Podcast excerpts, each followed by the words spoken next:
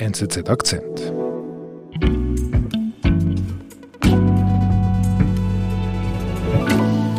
Hallo Astrid, schön dich wieder bei uns zu haben. Hallo David.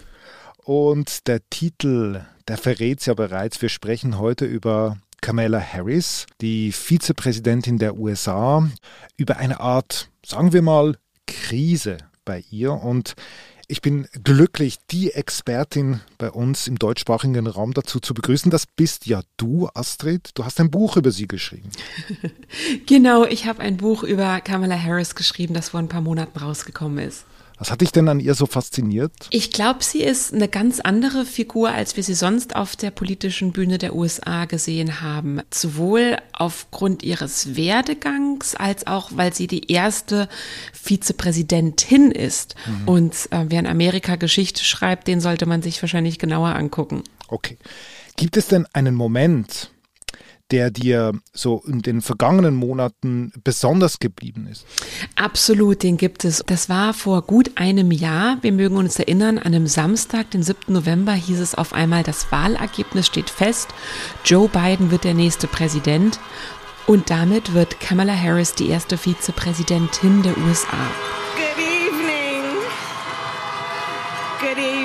Es war nicht nur das erste Mal, dass eine Frau zur Vizepräsidentin gewählt wurde, sondern es war auch insofern besonders, als dass die Vizepräsidentin an diesem Wahlabend, an diesem Siegesabend eine Rede gehalten hat. But while I may be the first woman in this office, I will not be the last. Und Harris hat an, bei jedem Auftritt auch gezeigt, wie charmant sie sein kann. Und speziell diese Rede hat den Eindruck geweckt, dass nun eine neue Ära äh, in den USA anbrechen könnte, nach vier Jahren Donald Trump insbesondere. Dass der Sozialstaat ausgebaut wird, dass Amerika mit dieser jungen schwarzen Frau anders geführt wird, dass viele andere progressive Vorhaben in die Tat umgesetzt werden. So it works for working people to root out systemic racism in our justice system and society. To combat und die Hoffnung ist natürlich, dass vielleicht tatsächlich auch mit ihr die erste Präsidentin des Landes eines Tages das Amt übernehmen wird. Denn man darf nicht vergessen, Joe Biden ist mit 79 Jahren inzwischen der älteste Präsident der amerikanischen Geschichte. Das heißt, es könnte tatsächlich sein, dass Harris jederzeit das Amt übernehmen muss. Und so erklärt sich auch, dass mit Argus Augen in den vergangenen Monaten verfolgt wurde, wie sie als Vizepräsidentin, die ja eigentlich per Definition nicht besonders große Kompetenzen hat, wie sie sich schlägt. And there is progress because we, the people, have the power to build a better future. Jetzt sind ja über zwölf Monate vergangen. Sie hat große Erwartungen geschürt, wie du es beschrieben hast. Hat sie die jetzt erfüllt? Nach knapp einem Jahr kann man durchaus sagen, dass die Erwartungen, die in sie gesetzt wurden, eigentlich nicht erfüllt wurden. Also der Hype um sie hat sich nicht unbedingt bewahrheitet bisher. Groß waren die Erwartungen, doch in ihrem ersten Jahr als erste US-Vizepräsidentin war Kamala Harris nicht wirklich erfolgreich. Unsere Korrespondentin und Harris-Kennerin Astrid Langer erklärt warum. Also Astrid, du sagst, dieser Stern, Kamala Harris, der leuchtet im Moment nicht mehr so hell. Und Woran machst du das so fest? Was ist, was ist da passiert? Also weißt du, David, es gab nicht einen großen katastrophalen Vorfall, aber es gab eine ganze Reihe von Pannen verschiedenen Ausmaßes, die wie so Pinselstriche in Bild gezeichnet haben von Harris, das im Widerspruch zu diesem Hype steht. Und das Ganze fing eigentlich schon ziemlich früh an, um die Zeit des Amtsantritts, nämlich im vergangenen Januar. Da gab es so einen Vorfall, der den Eindruck von einer Vetternwirtschaft im Weißen Haus ähm, geschürt hat. Mhm, mhm. Da war es eben so, dass Kamala Harris Nichte Mina Harris, die ist 37 Jahre alt und Unternehmerin hier in Kalifornien, die fing auf einmal an, auf ihre Produkte ihrer Kleiderfirma den Spruch von Harris, the first but not the last, den wir auch eben in der Rede gehört haben, drucken zu lassen und diese Produkte zu verkaufen.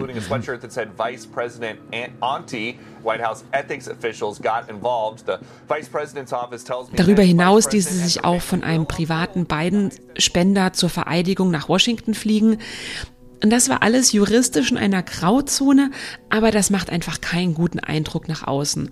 Und das war noch lange nicht das Einzige, das war eigentlich erst der Anfang. Aha, okay. Was ist passiert? Politisch hat Kamala Harris als Vizepräsidentin zwei Hauptaufgaben von Präsident Biden erhalten. Erstens soll sie sich um das Thema Migration kümmern. Das ist ein enorm wichtiges Thema in den USA und in den vergangenen Monaten hat sich diese Krise an der Südgrenze ja noch weiter zugespitzt. Mhm. Also dieses mhm. Jahr kamen da so viele Migranten hin wie noch nie. Mhm. Das ist keine einfache Aufgabe. Ganz genau, das ist eine, das ist eine, eigentlich eine Sisyphus-Aufgabe und auch nicht besonders dankbar als Dossier, aber enorm wichtig. Mhm. Und Harris ist dann im Juni unter anderem nach Guatemala gereist und hatte dort sich an die Bürger gewandt und hatte denen explizit gesagt, wenn ihr vorhabt, in die USA zu kommen und hier ein besseres Leben anzufangen, Do not come, do not come, hat sie zweimal gesagt. Do not come. Do not come. Sie spricht auch sehr hart. Das sind also auch, wie sie auftritt, wie sie sagt, oder? Sehr ruhig, aber sehr hart. But we, as one of our priorities, will discourage illegal. Genau, sie hat versucht, ganz entschlossen diese Botschaft zu senden kommt nicht nach Amerika, versucht es erst gar nicht. Und diese klare Botschaft, eben die Menschen davon abzuhalten, nach Amerika zu kommen, das hat einige Progressive in der Demokratischen Partei sehr erzürnt. Also insbesondere gab es für Harris dafür heftige Kritik von den Latinos in ihrem Heimatstaat in Kalifornien. Und es gab auch heftige Proteste deswegen vor dem Amtssitz der Vizepräsidentin der Naval Observatory in Washington. Die Progressiven waren aber nicht die einzigen, den Harris mit diesem Auftritt vor den Kopf gestoßen hatte. Denn die Moderaten innerhalb der Demokratischen Partei hatten sich dann kurz danach an was ganz anderem gestört. Tonight, Vice President Harris, I spoke to her last night in Guatemala. Harris hatte, während sie in Guatemala war, dem großen Fernsehsender NBC hier ein Interview gegeben. Und in dem wurde wurde sie gefragt, warum sie denn als Vizepräsidentin nach wie vor, obwohl sie dieses Dossier Migration hat, noch nicht an die Südgrenze gereist ist, obwohl doch da derzeit so ein Sturm von Migranten ins Land drängt. Do you have any plans to visit the border? I, at some point, you know, I, we are going to the border. We've been to the border. So this whole this whole this whole thing about the border, we've been to the border. Und Harris hatte da in einer Art und Weise geantwortet, die wirklich aufhorchen ließ. Sie hatte das Ganze so ein bisschen abgewunken die Frage und hat gesagt: "Na ja, ich war ja auch noch nicht in Europa. Ich verstehe gar nicht, warum ihr mich das fragt." We've been to the border. You haven't been to the border. I, and I haven't been to Europe. Und ähm, in der Bevölkerung kam dieses Interview wirklich gar nicht gut an, weil es den Eindruck vermittelt hat, dass Harris nicht versteht, was die Bürger umtreibt und warum sie sich um die Lage an der Südgrenze sorgen. Mhm. Das hat dazu geführt, dass sie direkt nach diesem Interview wirklich sehr schlecht in den Umfragen ähm, ankam. Also es gibt, wenn man sich die Umfragewerte von ihr als Vizepräsidentin anguckt, so einen richtigen Knick danach, so einen richtigen Einbruch, dass auch zum ersten Mal die Menschen, die sie ähm, die kein gutes Bild von ihr haben, äh, die überwiegen, die ein gutes Bild von ihr haben. Und das war eigentlich der Anfang von der Erdrutschfahrt.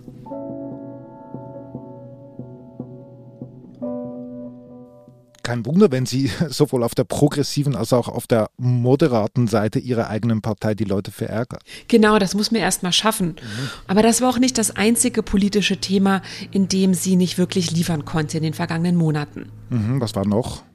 Der zweite Auftrag, den Biden ihr erteilt hatte, war eine Wahlrechtsreform. Also sprich, dass es einfacher wird, insbesondere für nicht weiße Bevölkerungsschichten ihre Stimmen abzugeben. Mhm. Aber auch dieses Vorhaben steht jetzt nach knapp einem Jahr noch nirgends. Das erklärt sich auch damit, dass den Demokraten dafür die nötigen Mehrheiten im Senat fehlen, um eine solche grundlegende Reform durchzupeitschen.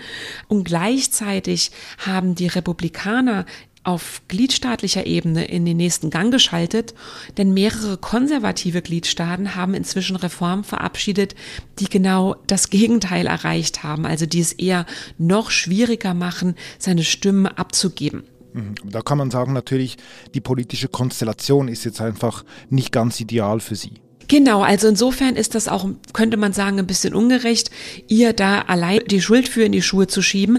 Aber unterm Strich steht sie einfach noch nirgends mit den zwei großen Aufträgen, die beiden ihr erteilt hat und kann einfach keine Ergebnisse vorweisen. Und das ist natürlich für sie persönlich politisch schlecht. Gut, Astrid, das ist ja quasi das politische Parkett. Aber du hast vorher, ganz am Anfang des Gesprächs, hast du von einer Reihe von Fettnäpfchen gesprochen. Genau, es gab nämlich noch andere Pannen, die sich wirklich hätten vermeiden lassen. Mhm. Also beispielsweise hatte Harris für den YouTube-Kanal der Raumfahrtbehörde der NASA mit Kindern gesprochen zum Thema, warum die Raumfahrt in Amerika wichtig ist. Und hat dieses Interview dann auch in den sozialen Netzwerken beworben. So what is the most surprising thing you found about being vice president? There have been a lot of things because I've never been vice president before. So there are, there are, are many new things, but I'll Später kam aber raus, dass diese Kinder, mit denen sie gesprochen hatte, alles Kinder Schauspieler waren. So that's what we're gonna do. You guys ready to go over there? Yes, ma'am. Das ist durchaus üblich bei solchen Auftritten. Allerdings hätte man das einfach transparenter machen müssen und nicht den Anschein erwecken nach außen, dass das alles ähm, ganz normale Bürger sind sozusagen. Und das war auch nicht das Einzige. Also es gab dann noch vor ein paar Wochen ein weiteres Fauxpas. Sie war nämlich in Frankreich, um die Wohnung da mit dem amerikanischen Partner zu kletten.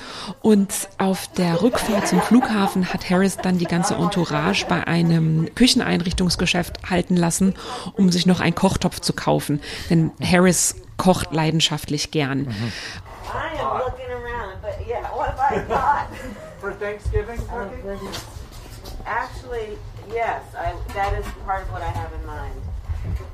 Und auch das ist ja nichts Gravierendes, aber ihr hätte klar sein müssen, dass auch das keine guten Schlagzeilen nachher machen würde und dass das vielleicht nicht der geschickteste Stopp auf einer Dienstreise war.